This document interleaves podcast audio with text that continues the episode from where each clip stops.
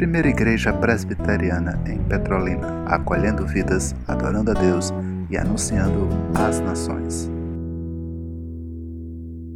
Amém, meus irmãos e minhas irmãs. Agora vamos fazer ecoar, vamos fazer ecoar a voz daquele que é a única e perfeita esperança do mundo aquele que é e sempre será a única e perfeita esperança de Petrolina, aquele que é e sempre será a única e perfeita esperança dos moradores queridos, aqui desse bairro também querido, loteamento Recife. E já adiantamos, querendo nos visitar, querendo nos conhecer um pouco mais, visitem-nos lá no nosso templo o templo da primeira igreja presbiteriana de Petrolina fica ali na rua João Calvino, número 15, Vila do Arco. Será um prazer recebê-los lá. Todos lá serão recebidos com um abraço e também com um cafezinho daquele bem gostoso. Mas acima de tudo, serão recebidos pelo Senhor da igreja, Jesus Cristo. A Bíblia Sagrada, no Evangelho de Deus, segundo Lucas, o capítulo 12. Observem, o Evangelho de Deus, segundo Lucas, o capítulo 12. Lerei a palavra do Senhor, e o Senhor falará com todos nós através desse texto.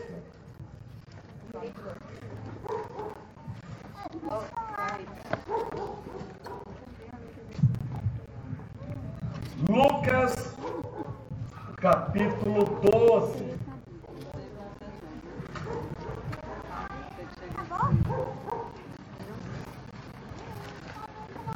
Lerei a partir do versículo 13.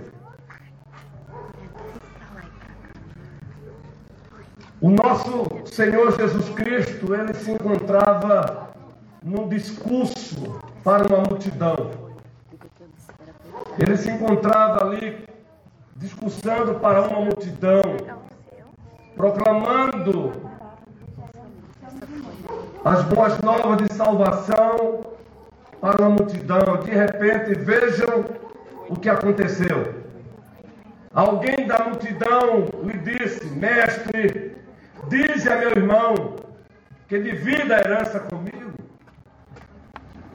Respondeu Jesus: Homem, quem me designou juiz ou árbitro entre vocês? Então lhes disse: Cuidado, fiquem de sobreaviso contra, contra todo tipo de ganância. A vida de um homem não consiste na quantidade dos seus bens. Prossigam ouvindo, queridos moradores deste querido bairro. Então lhes contou esta parábola. A terra de certo homem rico produziu muito. Ele pensou consigo mesmo: o que vou fazer? Não tenho onde armazenar minha colheita. Então disse: já sei o que vou fazer. Observem, queridos moradores. Já sei o que vou fazer, disse o fazendeiro rico. Vou derrubar os meus celeiros e construir outros maiores. E ali guardarei toda a minha safra e todos os meus bens. E direi a mim mesmo: você tem grande quantidade de bens armazenados para muitos anos. Descanse, coma, beba e alegre-se. Assim pensou o fazendeiro, de acordo com aquela história narrada pelo perfeito Salvador Jesus Cristo. Agora observe a conclusão dessa história que o Senhor, o nosso Senhor e Salvador Jesus Cristo nos oferece. Contudo, Deus lhe disse: insensato. Dependendo da tradução, louco. esta mesma noite a sua vida será extinguida. Nesta noite te pedirão a tua alma. Sim. Então, quem ficará com o que você preparou? Quem ficará com o que você acumulou? Assim acontece com quem guarda para si riquezas, mas não, mas não é rico para com Deus. Queridos, louco. Amanhã, dependendo da tradução, te pedirão a tua alma. O que você acumulou você acumulou como fim em si mesmo, quem vai usufruir? Ficará para quem? Meus irmãos e minhas irmãs em Cristo Jesus, e muito especialmente, como já temos aqui dito, os queridos moradores desta rua, Rua 34, das demais ruas, preste bem atenção. Clinicamente, de acordo com a psiquiatria, de acordo com a medicina, de acordo com os especialistas em saúde mental, quando eles descrevem uma pessoa louca, uma linguagem bem simples, senhores e senhoras, eles dizem mais ou menos assim: uma pessoa louca é uma pessoa que perdeu a razão, ela perdeu o raciocínio, ela acabou de entrar no desequilíbrio mental. Os seus pensamentos e suas ações agora são confusos. Nós que dirigimos aqui acolá, percebemos, encontramos alguns motoristas com as suas loucuras, não é? Entrando pela contramão e logo nós afirmamos motorista louco. Porque de fato ele saiu da linha. Ele fez algo irracional. Então, clinicamente, existem os loucos que passam a sofrer por um desequilíbrio mental. E queremos aqui falar com muito respeito a essas pessoas. Que o Senhor as cure. Acima de tudo, sejam curadas espiritualmente. Todavia, queremos pegar um gancho, e já que existe a loucura clínica, definida pelos psiquiatras, pelos especialistas da saúde mental, atentemos para uma loucura que quem define é o próprio Deus. Queremos falar nesta noite sobre a loucura segundo Deus. E essa loucura segundo Deus é muito mais grave. Porque a loucura clínica, a loucura psiquiatra, ela vai ter o seu limite um dia, por razões diversas. Possa ser que a pessoa venha usufruir de uma cura. E se aqui neste bairro existe um ser humano assim, estamos torcendo por você. Como ele não está bem mentalmente, possa ser que ele não nos entenda. Mas os familiares que estão sofrendo por ele, recebam a nossa solidariedade. Agora existe uma loucura que ela é terrível. Porque se essa loucura não receber a principal cura que só Jesus Cristo pode dar, ela não terá fim. E o pior, ela será gravada na eternidade. Então o tema dessa mensagem é a loucura segundo Deus. E existe uma loucura segundo Deus, é a loucura espiritual. E nesse texto que acabamos de ler, uma história narrada por Cristo, com o objetivo de proclamar verdades espirituais, verdades celestiais, verdades eternas, verdades libertadoras, verdades salvadoras. Pastor Luiz Nilson, por favor, adiante logo. Que loucura é essa segundo Deus? Então vamos lá. E depois você vai ler a sua Bíblia em casa. Eu sei que o Senhor, eu sei que a senhora tem uma Bíblia em casa. Depois lê esse texto. Está lá em Lucas 12. E segundo esse texto, podemos extrair aqui, nós percebemos aqui Deus descrevendo essa loucura. Observem que a conclusão da história daquele fazendeiro rico foi o próprio Deus chamando de louco. O próprio Senhor Jesus Cristo chamando o fazendeiro de louco. Por quê? É só pelo simples fato dele ser rico? Não. Então por que então? Então vamos lá. O louco, segundo Deus, espiritualmente, é aquele que não pensa, ele não para para refletir na brevidade da vida. Ele não para para refletir na brevidade da vida, na sua finitude. Ele não para. Ele não para para refletir nas suas limitações. E o que nos chama a atenção é que o salmista no Salmo 34,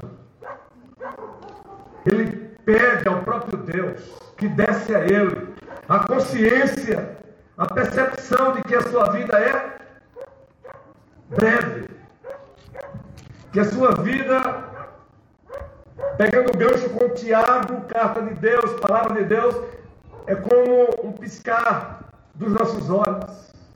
Mas o louco, ele não pensa sobre isso. E porque ele não pensa na brevidade da vida, para Deus, ele é um louco.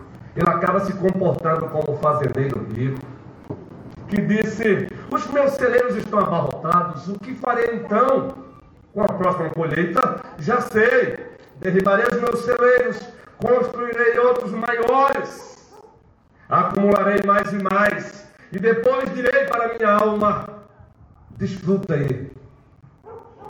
O louco não pensa na brevidade da vida. E a palavra de Deus diz no Salmo 90 que de fato nós somos breves, nós somos passageiros, Senhores aqui do bairro, pensem nisso. Parem para refletir na brevidade da vida. Como consequência disso, o louco, segundo Deus, ele não pensa na morte como deveria pensar. Ele não medita na inevitabilidade da morte. A morte é inevitável. A morte um dia chegará para os ricos, para os pobres, para aqueles que têm diplomas, para aqueles que não têm diplomas, a morte chegará. Quem aqui não se lembra de uma outra história, de uma outra parábola? Assim é que a Bíblia chama as histórias contadas por Cristo para narrar, para falar de verdades salvadoras. Uma outra história, quem aqui já não ouviu falar do rico e Lázaro. O rico, da parábola do rico e Lázaro, ele também não pensou na brevidade da vida. Consequentemente, também ele não pensou que um dia iria morrer. Ele não pensou que um dia a morte bateria na sua porta. E como ele viveu, não foi diferente do fazendeiro rico da parábola de Lucas 12. Ele não pensou na brevidade da vida. Ele não pensou na morte. A morte ela é o que? Inevitável. Na carta de Deus aos Romanos, o apóstolo Paulo disse: Ao homem foi determinado morrer uma só vez. A morte é inevitável. Aí você que está aí, já triste, pode estar pensando: essa igreja veio aqui falar sobre morte. Sim, é importante. Como é importante? Porque o louco, segundo Deus, ele não pensa na morte. E quando ele ousa pensar na morte, é a partir de lentes erradas. Quando alguns ousam pensar na morte, é para reforçar mais ainda a vida de loucura. Quem aqui já não ouviu a seguinte afirmação: comamos e bebamos, porque amanhã morreremos. Alguns até pensam na morte, mas como se fosse um fim da existência cósmica. O fim da existência para sempre, e não é. A morte, segundo Deus, segundo a Bíblia Sagrada, ela é a porta que se fecha para o lado de cá.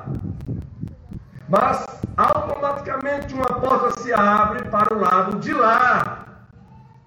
Agora, essa porta que se abre para o lado de lá, ela tem dois mundos. Um deles Bíblia chama de novos céus e nova terra. Vida eterna com Deus. O outro mundo para o qual essa porta é aberta do lado de lá. A Bíblia apresenta como condenação eterna, lago de fogo. Por isso que o louco ele não pensa na morte, quando ele ousa pensar na morte, é com lentes manchadas. Ele pensa apenas para reforçar a sua vida sem Deus. Comamos e bebamos e amanhã morreremos. Se fosse só isso, mas não é só isso. Pois voltando para a parábola do rico Lázaro, ambos morreram. Um que não pensou na brevidade da vida, um que não pensou na morte como deveria pensar. O outro, sim, pensou na brevidade da vida. Pensou na morte como deveria pensar. E o próprio Cristo narra aquela história como ilustração de verdades espirituais e reais. A porta do lado de cá se fechou para o rei. E uma porta do lado de lá se abriu para ele. O triste é que a porta que se abriu para ele do lado de lá foi a porta da condenação eterna. Foi a porta do lago de fogo. Foi a porta do banimento da presença de Deus para sempre. Mas a porta também se fechou para o lado de cá, para Lázaro. E uma outra porta se abriu do lado de lá. E aí, Carlos, dois carros temos aqui. Que maravilha! A porta que se abriu do lado de lá para Lázaro foi a porta da felicidade eterna, da bem-aventurança eterna. Diz o Senhor na parábola que ele mesmo foi recepcionado por anjos e foi levado para o seio de Abraão. O louco, segundo Deus, ele não pensa na brevidade da vida. Ele não pensa na morte como o termo de uma vida aqui e o início de uma vida lá. O louco, segundo Deus, ele transforma as bênçãos de Deus em maldição. Como assim? Ele transforma o dinheiro, ele transforma os bens em mamon, num Deus. Foi o que o homem dessa parábola do fazendeiro rico fez, senhoras e senhores. Simplesmente ele olhou e disse: Derrubarei os meus celeiros. Nenhum problema quanto a isso. Deus não é contra a riqueza. Deus é contra o amor à riqueza. Deus não é contra a riqueza, Ele é contra você transformar os bens num Deus. Sabe por quê? Só existe um Deus. E é por isso que nos Dez Mandamentos, em Êxodo, o capítulo 20, Deuteronômio capítulo 5, ele começa logo dizendo para o seu povo que ele havia arrancado das garras do pecado, das garras da escravidão. Ele se apresenta ou se reapresenta a esse povo dizendo: Não terás outros deuses diante de mim. Mas o louco, segundo Deus, ele faz de si mesmo um Deus ele faz do dinheiro um Deus, ele transforma os seus bens em deuses. Esse é o louco segundo Deus. O louco segundo Deus, ele está mais preocupado com o ter do que com o ser. O louco segundo Deus, tudo que ele produz e que ele tem é dele, com ninguém mais ele compartilha. Esse é o louco segundo Deus. Não é o fato dele produzir, não é o fato dele ter, é o fato dele produzir, ter e dizer é meu e com ninguém mais eu compartilho, quando na verdade nada é dele. Salmo 24 diz: Do Senhor é a terra, o mundo e os que nele habitam, louvado seja o nosso Deus. Senhores e senhoras, amigos e amigas, aqui neste bairro querido, aqui é só a primeira vez, retornaremos porque queremos amar vocês. Preste bem atenção, nós não somos donos nem do ar que respiramos. Os senhores e as senhoras, nós estamos aqui respirando porque o Criador dos céus e da terra continua produzindo oxigênio no universo, continua produzindo oxigênio em Petrolina, continua produzindo oxigênio aqui no bairro do loteamento Recife. A Ele toda a glória. O louco, segundo Deus, ele não só se preocupa mais com o ter do que com o ser. Ele se preocupa mais com o ter e não com o ser. Ele é aquele que tudo que ele produz e que ele tem é dele de ninguém mais, com ninguém mais ele compartilha. Assim foi o rico da parábola rico de Lázaro, assim foi a parábola do fazendeiro. Ele simplesmente disse: Eu vou derribar os meus celeiros, construirei outros maiores, e eu vou acumular, e depois vou dizer para a minha alma. Ele não diz: Eu vou derribar os meus celeiros, vou também acumular de bens, e vou compartilhar também com quem precisa. Ele simplesmente diz: Eu vou fazer a minha alma viver feliz para sempre. Esse é o louco de Deus. O louco, segundo Deus, ele pensa, já dizendo aqui, que vai viver eternamente aqui. Não vai. Nós não temos a garantia do amanhã. Por isso, Tiago, no capítulo 4 da carta de Deus, disse: Pare, pare de dizer, amanhã eu vou viajar para Recife. E lá eu vou negociar, negociar e negociar. Aí Tiago disse: Não faça isso. Em outras palavras, Tiago está fazendo ecoar o que o Senhor chamou o fazendeiro de louco, a loucura do fazendeiro. Louco. O louco, segundo Deus, é aquele que pensa que é capitão da sua alma, é aquele que pensa que manda no seu tempo, que manda na sua agenda. Na verdade, não. Nós não mandamos em nós mesmos. É se o Senhor quiser. Oh, queridos moradores aqui, deste bairro. Os senhores estão respirando porque Deus quer. Os senhores têm onde morar porque Deus deu onde morar. Os senhores se alimentaram hoje porque Deus deu. E se você logo estiver raciocinando e dizendo assim, se eu pudesse, eu diria para esse pastor, e aqueles que estão passando fome, é culpa nossa, é culpa da humanidade. Aqueles que têm muito, pouco compartilha, não é culpa de Deus. E por isso ele vai pedir conta de todos nós.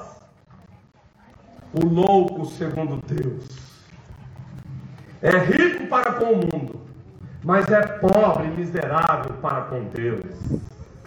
O louco segundo Deus, ele vive para ser visto pelo mundo, mas ele não quer papo com Deus. É assim que o Senhor encerra. Rico para si mesmo, mas pobre para Deus. Essa é a loucura segundo Deus. Essa é a principal loucura. Não são poucas as pessoas, homens e mulheres, tentando viver uma vida independente do Criador, vivendo com as costas viradas para aquele que os trouxe à existência. Nós não estamos aqui para fazermos propaganda da Igreja Presbiteriana de Pedrolina. Nós nos identificamos para que vocês saibam, caso queiram nos conhecer, compareçam lá no nosso tempo. Mas a nossa propaganda aqui, a nossa proclamação é daquele que também é a nossa esperança, Jesus Cristo. Só tem um que pode curar essa loucura espiritual, e esse se chama Jesus Cristo. E por isso estamos aqui. Se tem loucos aqui, segundo Deus, existe o psiquiatra dos psiquiatras. Ele resolve essa loucura com perfeição. E o nome dele é Jesus Cristo. Foi ele que disse: Eu sou o caminho, eu sou a verdade, eu sou a vida. Ninguém vem ao Pai senão por mim. João 14,6, Davi. Foi ele quem disse: Eu sou a luz do mundo. Quem me segue não andará nas trevas, pelo contrário, terá a luz da vida. Foi ele quem disse: Eu sou a porta. Eu sou a porta. Valeu, guerreiro. Ele é a porta para a verdadeira vida. Ele é a porta. Ele é o pão de Deus que sacia a verdadeira fome do ser humano, a fome de Deus, a fome espiritual. É Ele. Foi Ele que veio como boas novas de Deus. Ele é o nosso Cristo, o ungido de Deus. Ele é o perfeito sacerdote, somente por meio dele podemos ter contato com Deus, com os céus. Ele é o perfeito profeta, a verdade só pode ser conhecida com ele, nele. Ele é a verdade. E ele é a vida e vida abundante. Preste bem atenção. O dinheiro pode dar conforto, mas ele jamais dará a verdadeira paz. Cristo disse: A minha paz vos dou, não vos la dou como o mundo a dá. Preste bem atenção: o dinheiro pode dar uma boa alimentação para o corpo, mas jamais ele vai saciar as carências da alma. Somente Jesus Cristo pode fazer isso. Por isso ele disse: Quem crê em mim, como diz as Escrituras, do seu interior fluirão rios de águas vivas. Do seu interior vocês terão vida de Deus vocês terão salvação, vocês terão perdão. Portanto, queremos encerrar convidando os senhores e as senhoras deste bairro, ainda que não saiam das suas casas. Eu sei que os senhores e as senhoras se encontram aí dentro das suas casas, depois de um dia de trabalho, e não se sintam constrangidos por não saírem, não se sintam culpados por isso. Só queremos que os senhores e as senhoras escutem. Existe uma loucura segundo Deus. Reflitam se os senhores estão ou não acometidos dessa loucura. Caso se encontrem assim, queremos repetir: existe aquele que somente ele pode tratar dessa loucura. Jesus Cristo. Somente ele pode tratar dessa loucura que também é uma cegueira. Então façam como um determinado homem que foi apresentado na Escritura como cego de Jericó. Ele não só enxergava, ele não só não enxergava fisicamente, mas ele não enxergava espiritualmente. Mas ele clamou assim: Jesus, filho de Davi, tenha compaixão de mim. Aleluia! Jesus, filho de Davi, tenha compaixão de mim. E ele repetiu: Jesus, filho de Davi, tenhas compaixão de mim. E nós sabemos qual foi o resultado, pois todo aquele que se dirige a Ele com esse pedido, Ele jamais deixará de ouvir. O que tu queres que eu faça? Eu quero ver. O Senhor não só o fez enxergar fisicamente, muito mais do que isso, o Senhor fez com que ele enxergasse espiritualmente. Então, senhores e senhoras, amigos e amigos, clamem por ele. Ele está aqui. O mesmo filho de Davi que ouviu aquele cego de Jericó, que a principal cegueira não era física, mas espiritual. E ele fez as duas coisas. Ele o curou fisicamente e ele fez, o fez enxergar espiritualmente. Clamem, senhores, clamem, Jesus, filho de Davi, tenha compaixão de mim. Não temos dúvida que se você clamar dentro da sua casa, ele vai te ouvir, porque ele disse: Quem vem a mim, jamais eu lançarei fora. Que o Senhor nos abençoe, que o Senhor vos ajude, que o Senhor vos salve, porque nós, nós queremos encontrar vocês também um dia com Ele do lado de lá. Amém, amém e amém. Vamos cantar. Vamos cantar.